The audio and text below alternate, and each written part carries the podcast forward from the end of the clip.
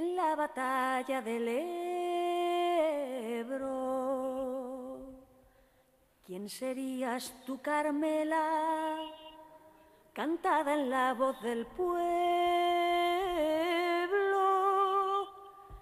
Que miliciano te amó y fue dueño de tu cuerpo. ¿Quién se acordaba de ti en la batalla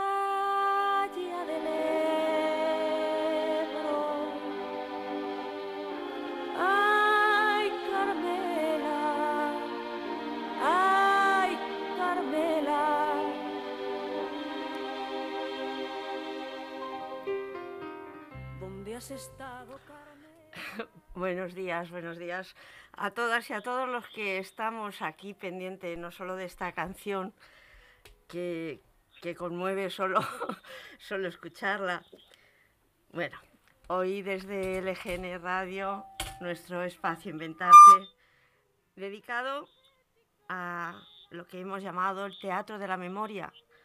Hoy hablaremos de este Teatro de la Memoria y para ello tenemos que hacer memoria de cómo surge este teatro de la memoria, cómo se conectan estas cuatro mujeres que lo componen, Rosa Fajardo, Carolina Serrano, Raquel Poblete y la música Samara Santamaría. Todas viven en pueblos de la Sierra Norte de Madrid. Antes vivieron en ciudades. Raquel Poblete, por ejemplo, vecina nuestra y vecina mía, durante muchos años en la calle Monegros de Zarzaquemada. Su historia como grupo nos deja ver diferentes aspectos de cada una de ellas en la obra que representaron el 19 de marzo de este año en el Teatro Rey de Picas, Juana y Julia, escrita por Rosa Fajardo, por unas circunstancias muy particulares que ahora nos contarán. Nos acompañan hoy Rosa Fajardo y Raquel Poblete. Razones de trabajo no han permitido que estén aquí Carolina y Samara, pero estarán porque Carolina es Juana y Samara pone la música, su voz, su caldero y su, pasión en esta obra y entre todas. Uy, perdonadme, ¿cómo estoy hoy de blandita? ¡Qué barbaridad! Es que, es que me, ha, me ha dejado, me ha dejado un poquito. Este, ay, Carmela, no, no, no lo llevo yo, no lo llevo yo con toda la entereza, con toda la entereza que debía, disculpadme de verdad. Bueno, en esta obra pone ella la música Samara y entre todas nos irán contando sus inicios, sus historias de su obra Juana y Julia y su porqué del teatro. Desde aquí, desde nuestro espacio Inventarte, bienvenidas, bienvenidas Rosa, bienvenida Raquel. Hola Rosa, buenos días. Buenos días. Bueno, esperamos que, que no os haya, bueno, también conmovido de esta manera que me, que me ha dejado a mí este ay Carmela y podamos seguir hablando con, bueno, pues con toda la calma y toda, y toda la pasión que, que nos espera en esta entrevista. ¿Qué tal estáis? Muy bien, aquí con niebla nos hemos levantado en la sierra y, y bueno, pues muy bien, eh, reanudando el trabajo y, y, la vida cotidiana. Bueno, pues como, como veis hemos hecho esta pequeña pre presentación de lo que es vuestro grupo, de el Teatro de la Memoria y, y, esperamos que nos podáis contar pues muchas cosas sobre, sobre esta actividad vuestra y, y sobre esta agrupación de entre vosotras, cuatro mujeres, cuatro mujeres que cada una vivís en un, en un pueblo. ¿Cómo ha surgido este Teatro de la Memoria? Venga, Raquel, no, Rosa, venga. bueno, el Teatro de la Memoria, el nombre se le puso Raquel. Ajá. Y es el nombre de la, de la compañía de teatro, digamos. Ajá y surge porque en unas jornadas, en las terceras jornadas de, recuperación de, del patrimonio histórico de la asociación, de la asociación El Parapeto de Gandullas, pues yo iba a dar una conferencia y decidí que, tenía que hacerlo distinta, no sé, para hacerla un poco más amena, ¿no? Y bueno, así surgió el, el, el, hacerlo distinto. Fue por hacerlo, por querer hacerlo de distinta manera. Así surgió, no, no tiene fue casual. Bueno, casi ibas a decir que no tiene más misterio, pero bueno, el misterio... Iba a decir exactamente eso. El misterio lo, lo, vais lo vais poniendo lo vais poniendo vosotras y además lo vais lo vais desvelando porque bueno aquí entre entre nosotras que ya hemos hablado que ya que ya conocemos de bueno pues no solo de qué vais vosotras de, de qué es lo que estáis haciendo sí que nuestros oyentes no, no, no, no, lo conocen, ¿no? Entonces hay algo que, que, tú mencionas y que, que, dices, bueno, pues sale en estas jornadas, sale en estas jornadas que estaban de, bueno, pues sobre la memoria y cómo se forma por una intervención. Pero a mí sí me gustaría, y creo que a todos nos gustaría el que nos pudierais contar, cómo, cómo, puede, cómo puede generarse esa actividad entre vosotras a raíz de, de, una asociación, a raíz de un encuentro casual, a raíz de, de cómo, cómo ha sido, porque has mencionado que hay una asociación eh, eh, una asociación que es el Parapeto de Gandullas, que es algo que me imagino vosotros estáis funcionando con ello, pero si nos podríais dar unas pinceladas de decir, bueno, qué, qué es esa, esa asociación, un poquito qué, qué es lo que pretende y realmente si de ahí salen esas jornadas, ¿De qué jornadas estamos hablando? Esas jornadas de la memoria. Contadnos un poquito para que nos podamos situar sobre, sobre, el, bueno, sobre el tablero y sobre ese escenario de, de teatro, de ese grupo de teatro de la memoria, para llegar a hablar de esa obra fantástica vuestra que es Juana y Julia. Bueno, pues a ver, eh, la idea surge en las terceras jornadas de recuperación del patrimonio de la asociación, que entre otras cosas lo que quiere es promover la recuperación y la conservación del patrimonio que, existe aquí en la, zona norte de, la Sierra de Madrid, de los restos de la, guerra civil, que hay bastantes. También quiere la asociación eh, poner en valor dicho patrimonio y para divulgarlo y para llevarlo a cabo, pues eh, se hacen distintas uh, actividades y una de ellas son pues las jornadas. Jornadas donde hay conferencias y, bueno, encuentros musicales. Y estas terceras jornadas que, tu, que tuvimos que suspender durante un año porque saltó la pandemia, pues decidimos dedicárselas a la mujer, a las mujeres y así surge eh, esta conferencia y yo tomé de los distintos testimonios que existen aquí, tomé a dos de ellas, que son Juana y Julia, y con ellas eh, quise hacer la conferencia. Les, eh, les ofrecí el, el texto a, Raquel y a Elena, a Elena Troyano, la verdad es que no, no lo dudaron, no, no, dudaron en participar y, y, bueno, a partir de entonces eh, eh, teníamos muy poco tiempo por unas circunstancias que, ahora no vamos a detallar, pero no teníamos mucho tiempo para montarlo y entonces pues eh, eh ellas empezaron a, participar, a, dar ideas, a, proponer cosas y se fue haciendo solo, se fue haciendo más grande, se fue haciendo solo, pues gracias a la colaboración de ellas también, en, en gran medida. A raíz de la conferencia, que, que, que gustó bastante y sorprendió más, no me extraña, no me extraña que sorprendiera, menudo, menudo espectáculo y nunca mejor dicho, ¿no? Bueno, pues a raíz de, de, de esta conferencia, pues eh, los compañeros y las compañeras de, de, la asociación y la gente que, que la estuvo viendo, pues nos animaron a, a moverlo y a, y a, volverlo a hacer y bueno, pues hablamos y digo, ¿qué? ¿Tiramos para adelante? Tiramos para adelante y, y, aquí estamos. Bueno, y aquí estáis, pero muy para adelante, muy para adelante, muy para adelante, porque, porque esa obra y llegamos, y llegamos a este, realmente al mogollón, al mogollón importante que es la obra, esa Juana y Julia, que, que nosotros tuvimos la oportunidad de, de veros aquí en el Rey de Picas. Eh, es una obra súper potente.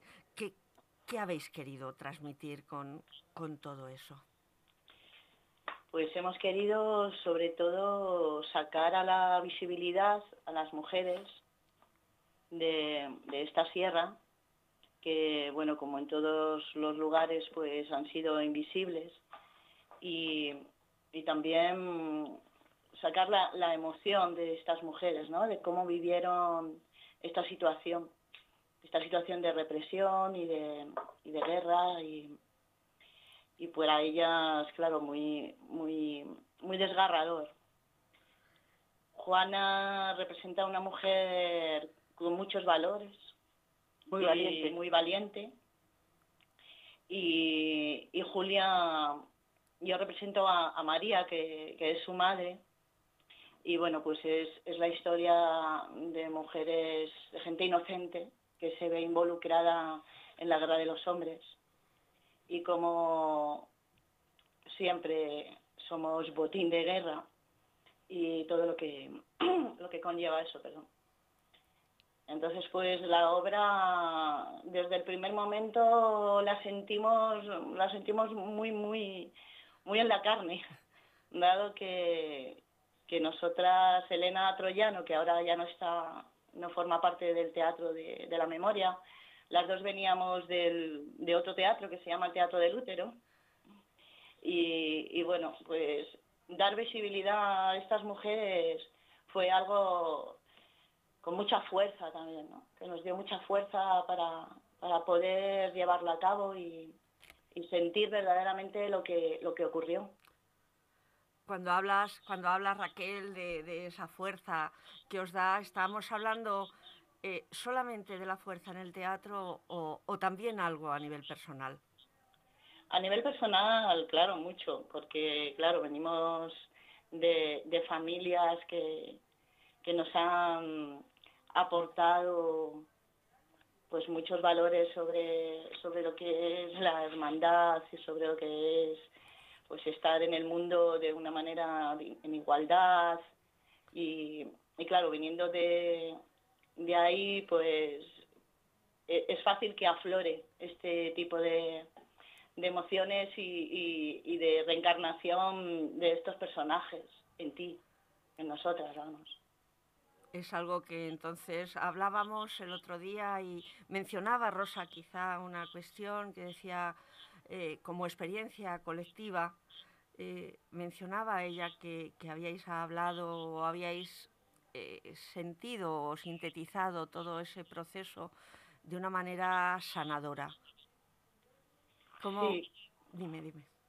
Sí, eh, a nosotros venís del Teatro del Útero, que era un teatro, le llamamos teatro sanador, pues interpretamos a las mujeres desde una perspectiva personal, como sintiendo verdaderamente en nosotras mismas también, pues ese acoso y esa, esa vulnerabilidad que, que, a veces estamos en la vida. Y, y, claro, reencarnándolas sanamos también nuestra, nuestra parte, nuestra, nuestra historia personal. Ajá.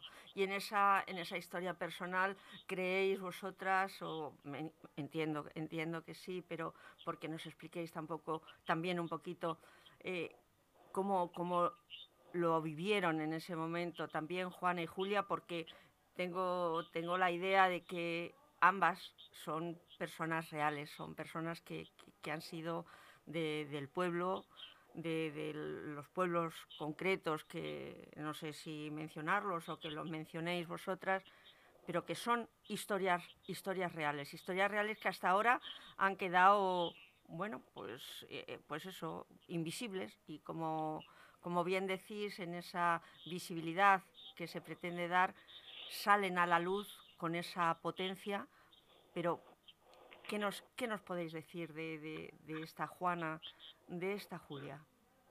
Habla tú de Juana, Rosa. Pues yo, yo lo que lo que tengo que decir es que primero tuve que, que hacer como una como una aclaración personal, ¿no? porque yo vivo aquí, pero yo no tengo aquí ningún tipo de familiar, ni de posesión, ni... posesión material, quiere decir tierras y todas estas cosas. Entonces, a mí aquí no, no se me ha perdido nada. Pero cuando llegó el momento de, de sacar a la luz la- las historias, sí que me planteé que, que a mí quién me mandaba a meterme en esta, en esta verbena, ¿no? Y, y después de pensar, pues llegué a la conclusión de que, de que si no era ahora, ¿cuándo, ¿cuándo sería, no? Y que si no era yo, ¿quién, quién, quién iba a ser? Entonces decidí que, que tiraba para adelante y entonces realmente Juana es una mm, Juana eh, por supuesto existió todo lo que se cuenta en en, eh, la obra eh, son datos reales y contrastables y lo que ocurre es que a- a- estaba oculto estaba escondido estaba callado estaba todo mm, en espera de y bueno, pues lo sacamos ahí. Juana e- era una mujer que tenía ocho hijos, que regentaba una carnicería en Buitrago del Lozoya y que por ciertas circunstancias pues se convierte po- por, arte de Birli Birloque en la, mujer del alcalde de, de Buitrago durante la guerra. No antes ni después, sino durante la guerra. Y bueno, pues por, por ser quien era, pues se la condenó a cárcel y a destierro, pero nunca cometió ningún tipo de delito ni, ni, ni, ni ninguna fechoría. Entonces, ante la injusticia de- de- del que gana, pues ejerce su poder, pues me pareció honorable recuperarla, porque todo el mundo hablaba de su marido, por ser el alcalde de Buitrago, pero nadie hablaba de ella, ¿no? Y lo que costó también recuperar esa historia. Sí, lo que costó y lo que lo que lo que costó sí sacarla a la luz e incluso hubo presiones para que no para que no lo, lo, lo contáramos, ¿no? Y con relación a Julia, pues eh, ahora ahora te cuenta Raquel, que es un poco la que la que lo sufre cada vez que lo hacemos, ¿no? Porque lo sufre bastante, bastante tiene ella, ¿no? Pero Julia me pareció una víctima totalmente inocente, porque era una niña de 13 años Totalmente. y bueno, pues como sigue ocurriendo actualmente, pues bueno, pues eh, el daño colateral, ¿no? Que conlleva, como dice Raquel, que lo ha dicho bastante bien, las guerras que, montan los hombres. Y bueno, estaba también ahí, incluso el, hecho estaba deteriorado por la por la gente, ¿no? A mí me contaron una historia que no tenía nada que ver y cuando comprobé que, que era realmente lo que había ocurrido, pues me, me, me eché las manos a la cabeza, ¿no? Y a partir de ahí me propuse que, que era una de las personas a las que había, una de las mujeres, a las que había que, que sacar del olvido para que no para que no se olvide, ¿no? Porque lo lamentable del olvido es que eh, la, la gente se pierde en el, en el tiempo, en el espacio y parece que no han existido, que no han, que no han andado por la tierra, ¿no? Y entonces, si a mí me ocurriera algo semejante, pues no me gustaría que, no me gustaría nada, que, corrieran un tupido velo y dijeran, bueno, venga, vamos a parar aquí y dejemos todo como está y sigamos adelante. Me parece totalmente injusto. Hay, hay algo más injusto que, que, que hacer algo y es no hacer nada, ¿no? Efectivamente. Además, en ese, en ese sentido es algo que, que no ayuda, que no ayuda. El, echar tierra encima, el, el buscar, el buscar el olvido, porque en definitiva ese olvido que se busca es una forma de tapar muchas de las fechorías que se hicieron, no solamente en la guerra, sino posterior, porque en, el, en ese término yo creo que es importante incidir que no vale la equidistancia de decir, no, es que en la guerra todo el mundo hace de todo y en general pocas cosas buenas, eh, porque efectivamente en la guerra puede pasar y, y de hecho pasa. Y no vamos a decir que alguien sean unos santos y, unos, y otros unos perversos. No, no. se ha dado de todo, de acuerdo, pero es que la guerra terminó en el 39 y estas situaciones se vivieron en los años 40. Bueno, también quería, quería mm, puntualizar una cosa. Eh, si Julia si Julia representa un poco lo, lo, que pudo ocurrir durante la guerra, porque ocurrió en el 37, también quiero decir que, que Julia Rivero de Quer era de Pradena del Rincón que no he nombrado esta localidad, pero hay que hacerlo. Sí, sí, claro que sí. Y si, y si lo que ocurrió con Julia ocurrió durante la guerra, lo que pasó con Juana pasó después de la guerra. O sea que abarca todo el periodo, digamos, la, guerra y después de la guerra. Y después de la guerra. Y además en lo que tú te referías antes es que hay una investigación en la que tú vas recopilando estos datos y el coger estas dos historias de estas dos mujeres reales, eh, significa que hay más historias. Sí, sí, sí, sí. Sí, lo que pasa es que hemos empezado con Juana y Julia y las creo que las mantendremos porque son dos historias importantes. Pero hay más historias que, están por sacar de, aquí de la zona, anécdotas, eh, en fin. Eh, pero al ser, al ser una, una cosa de mujeres, vamos a seguir insistiendo en que vamos a rescatar de la memoria a más mujeres. Es una cosa además, bueno, pues muy digna de muy digna de mencionar porque como muy bien habéis dicho hace hace un ratito, ¿no? O sea, que se habla del alcalde de, Buitrago, se habla de, todos los hombres que bueno, no de todos, porque bueno, la memoria trata de borrar, o se trata de borrar de la memoria todo lo que fue actividad y todo lo que fue la defensa de un Estado de Derecho, como era defender la República en ese momento. Eh, pero sí que es verdad que si algo sale a la luz es la historia de los hombres y la historia de las mujeres queda bastante relegada, como es el caso que estáis mostrando vosotros en esta, en esta obra y como dices en ese estudio que abarca más mujeres todavía en esa situación de bueno, pues de humillación, de violación, y de pérdida de, de, todo tipo de derechos, ¿no? Como hay un momento en la obra que se plantea decir, bueno, yo no he hecho nada, cuando dice Juana, yo no he hecho nada, yo no, no tengo nada de que arrepentirme, y, y, y la, y el personaje que, que, que encarna eh, esa situación de, de, poder en ese momento, ese hombre que, que interroga y que, y que intimida, dice que las reglas han cambiado, que no vale la honestidad, no vale la, la decencia, no vale las normas, ahora son otras. Y esas normas, que vosotras las podáis sacar a la luz, es algo, vamos, digno de, de no solo de, de, alabar, porque no se trata solo de alabar, sino de dar esa visibilidad absolutamente necesaria de todo lo que se ha vivido, por lo menos en este caso concreto de estas dos vidas que se, que se representan desde la madurez de una mujer y desde la inocencia de una nena de 13 añitos. Así es. Bueno, Raquel a lo mejor quiere, quiere contarnos lo que, lo que la pasa por el cuerpo cuando, cuando interpreta a la madre de Julia.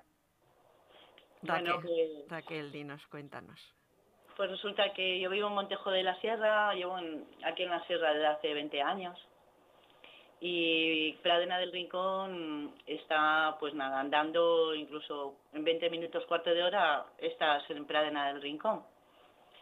E, y se puede ir perfectamente a donde ocurrieron los hechos en el Prado Majuelo eh, yo fui hablando con los abuelos y abuelas para que me contaran.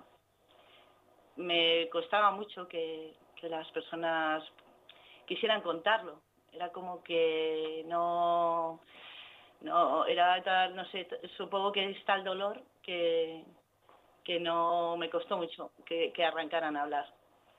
Y, y, bueno, pues sufrir un acoso de tal envergadura y, y una violación tan potente, ¿no? Eh, con, una, con una niña de, de 13 años que, fue violada por, por seis o ocho hombres, pues es algo tan, tan desgarrador y, que, que no, no, no puedes salir, no puedes salir con un corazón sin tocarse. Se tiene, te tiene que tocar de alguna manera, seas quien seas. Entonces, pues meterme en el papel de, esta niña y de esta madre, pues para mí es cada, cada vez que, transito aquí en la obra esta historia, pues es meterme de lleno en, en, ese, en ese dolor tan grande, en ese dolor tan grande que, que es el abuso de poder y, y el cuerpo el cuerpo de, de la mujer, ¿no? Cómo, cómo puede ser tratado y cómo puede ser vejado y, y bueno, es, es algo, pues eso, muy desgarrador. Sí, realmente, bueno, mm, yo puedo, puedo decir o acompañar las palabras de, de Raquel con la, con la impresión de lo que nosotros, de lo que nosotras pudimos ver en, en, en la representación. Realmente eh, la situación fue terrible y debió ser absolutamente terrible porque nadie, nadie puede eh, quedar eh, impasible ante, Sí, ante sí. una situación de, de, de- de violencia de, de ese, de ese tamaño ¿no? hacia, hacia una criatura, hacia una niña, lo que es Y lo, de, lo más desgarrador es que, o sea, que está ocurriendo ahora. eso es. O sea, que no es algo que, que ya forme parte de la historia de la humanidad, sino que, sigue. Y eso me es fácil entonces meterme en el papel de lo que está también ocurriendo ahora, no solo, no solo recordar, sino es también presenciar, hacer, hacer abrir la, la ventana y poder pues eso, ver lo que ocurrió y lo que está ocurriendo, para poder tocar a la gente realmente, ¿no? De lo que significa, significa pues eso, la guerra. No solamente, además, lo que es ya la guerra como nombre o como enfrentamiento cruento, sino hasta dónde las cabezas se, se pierden en ese fanatismo de locura donde no hay ni principio ni fin. Y dan, Mm. y dan lugar a, a- una historia que, como, como contaba antes, ¿no, Rosa, a la hora de estructurarla y de ver, decir, eh, eh, no se daba crédito, no se daba crédito a lo que había pasado con, con la figura de, de, de esta, de esta niña, ¿no? Con, con la violación sufrida, con lo que había, porque de hecho eh, se hablaba como tergiversado del tema. ¿No es Sí. así? Sí, además que, bueno, pues no hubo ni denuncia, ni hubo juicio, ni, ni, ni nada de nada. Entonces, pues todas la, todos los verdugos pues quedan absueltos desde, desde el minuto cero. Sí, sí, absueltos porque desde la, la impunidad queda el silencio, que es realmente lo que eh, eh, lo que se reclama de, de manera más continua, no tanto en la obra como en vuestra intención de este teatro de la memoria, es decir, la memoria tiene que estar en activo, la memoria tiene que saber qué es lo que ha pasado, tiene que poner nombres y tiene que, que dejar a, a la luz qué, qué ocurrió realmente. Solamente, fijaros, eh, creo yo, con la idea o con la buena idea de que conociendo las cosas no, no se vuelvan a repetir, porque realmente es muy desolador que, como decís, esto se vuelve a repetir, hay una guerra, bueno, no hay una guerra, no es solo la guerra de Ucrania, es, es la situación de Ucrania, es la situación de los saharauis, es la situación de los palestinos, es la situación de Siria, es la situación de, de tantísimos, de tantísimos pueblos que están masacrándose y que están padeciendo estas violaciones y estas situaciones tan terribles que, que debemos hacernos conscientes de que esas realidades son realmente eh, execrables, o sea, son algo que, que- tendríamos que, que- que desechar y que como personas no, no deberíamos ni siquiera admitir.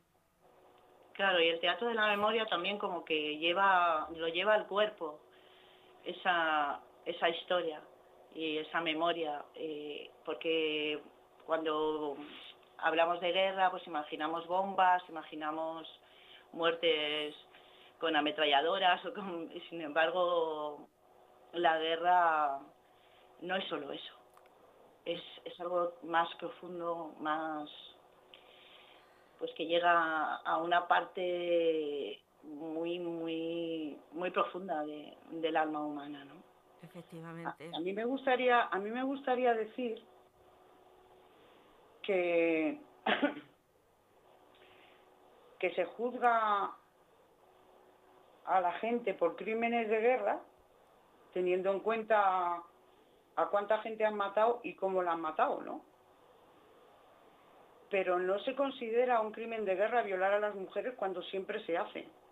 O sea, eh, hablan de que se están violando a las mujeres y a las niñas y pero no entra dentro de, de, de ese enjuiciamiento necesario. Sí, claro.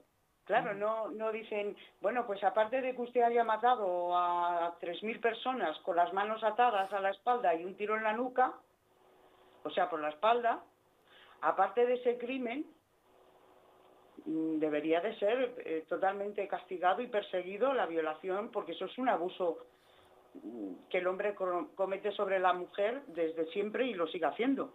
Y sin embargo no, no, no hay... está reflejado, no hay una ley que penalice realmente y con un castigo ejemplar a quien lo comete, ¿no? Que en este caso son los hombres, claro. O sea, uh -huh. Debería, debería, en los crímenes de guerra, pues decir, pues toda aquel, aquel, aquella persona o grupo que, que haya violado, pues eh, se considera un crimen de guerra. Eso no está estipulado. Y debería. Y debería, y debería. Yo creo, vamos. Y en ese sentido, yo me imagino que vosotras podéis o estaréis en contacto también con las eh, asociaciones, ¿no? A lo mejor, o por lo menos en conocimiento de las aso asociaciones de memoria histórica, o la Comuna, o, la Red Aqua, en fin, eh, toda, todos las, los grupos y entidades que se están moviendo por la recuperación de la memoria, en la que este, este planteamiento, estos términos de violencia, de guerra, tienen que, que, constar y tienen que aparecer a la hora de, de, de reivindicar que, que, se haga justicia, ¿no? Lo que está, se está planteando, de verdad, justicia sí, pero, y reparación. Nadie, pero nadie, nadie y ninguna institución, y eh, yo le he oído eh, mencionar o, o, o, abogar por, porque por la violación a, a mujeres y, eh, y, a niñas y a, sea un castigo gravoso, porque... Oh cuando tú estás violando, tú estás, eh, es que estás denigrando completamente a la persona, estás, eh, que no sé. Pues estás vulnerando cualquier, cualquier derecho. ¿no? Claro, sí, sí. me parece un ultraje tremendo, o sea, que, que, está, que está, está bien y, y debe ser así, que se penalice matar a la gente o destruir edificios históricos y, en fin, toda esa parafernalia pero hay un, hay un hecho palpable, mm, permanente y persistente de, de violar a las mujeres, pues como parece ser como, como un derecho que, que, que, cree que tiene el hombre, ¿no? Pues como estamos en guerra y nadie me, me va a perseguir ni va a pasar nada, pues, pues yo voy a dedicarme aquí a... a, a lo que me, está, a lo que plazca. está penado. O sea, uh -huh. que, que, bueno, nadie, nadie lo, nadie lo, lo pide, lo reivindica, ¿no? Lo, pues desde, pues desde aquí, desde luego, hacemos ese llamamiento, esperamos y deseamos que, que, que eso llegue, llegue a, a, instancias donde, donde pueda hacerse una realidad y se pueda hacer visible esta, esta exigencia, ¿no? porque es una exigencia realmente que, que parece, vamos, mm, de, de, de, todo derecho el que, el que se reconozca como, como crimen de guerra todas esas situaciones que se han dado y que se están dando y que ojalá no se dieran, pero muchas medidas habría que tomar para que eso no se diera. Entonces, desde aquí casi ya tenemos que ir poniendo final a esta conversación, encuentro nuestro, pero no querría que nos fuéramos sin, sin plantear el que se, nos brinda a todos de nuevo la oportunidad de poder veros esta, en esta obra de Juana y Julia y me gustaría que, que nos dijerais dónde estáis y, y, y dónde os podemos ver el próximo sábado, día 9. Pues mm, nos vamos a ver en la Fundación Entre Dos, que está cerca de la Puerta al Sol. Ahora mismo no sé eh, decir la calle, sé que es algo, no sé qué de Pontejos. El, el Marqués Viudo de Pontejos. Ah, mira, o número esa- 4 me parece. Eso Sí. es, eso es. a las siete y media de la tarde, allí estaremos. Y el 24 El 24, sí. en, en Chinchón. En Chinchón, en, en Garaldea. Ay, va, qué bien. Bueno, o sea que nos pilla, nos pilla realmente cerquita, porque lo de entre dos sí lo tenía yo contemplado, pero vamos, con lo de Chinchón ya, ya vamos, aprovechamos y nos damos una vueltecita y nos tomamos un vinito por allí. Qué Pe- bien. pero vamos, Un de- placer encontrarte otra vez por allí. bueno, eso, eso vamos, está, está asegurado, porque es la, la oportunidad de, de veros, de compartir con vosotras ese, ese gran, grandísima exposición. Es que no me atrevo ni a decir espectáculo, sino esa grandísima exposición de esa realidad que, que tampoco quiero dejar en el tintero la parte más esencial de lo que más conmovió, eh, creo que no solamente a mí, sino a la gente que estábamos viéndoos en la obra, y es que a pesar ¿eh? y por encima de todo el dolor que allí se, se plantea, de esa forma desgarradora en la que os manifestáis, en la que llegáis a la gente con vuestras canciones, con vuestra música, con vuestro dolor, con entonces con, con todo eso que, que nosotros, que nosotros vimos allí, ese final apoteósico, lleno de esperanza, lleno de luz y lleno de música para seguir adelante. Así que muchísimas gracias por, por todo lo que nos habéis brindado, muchísimas gracias de verdad Muchas Y- gracias, Rosa, a ti. y hasta la próxima que nos veamos. Un abrazo Venga, muy fuerte. Un abrazo. Muchas gracias, Rosa, por, por tu invitación. Gracias a vosotras. Un abrazo muy fuerte. Un placer. Hasta luego, salud. Salud. ¿Estás viva todavía o te has muerto en el destierro? ¿Pudiste escapar entonces o te quedaste aquí dentro? Preguntas y más preguntas que se va llevando el viento el mismo viento que entonces desordenaba tu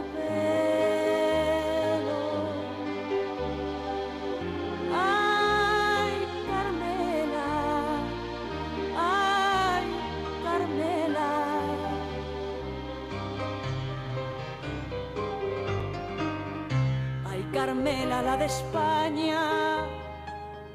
Ay, Carmela, la del Ebro.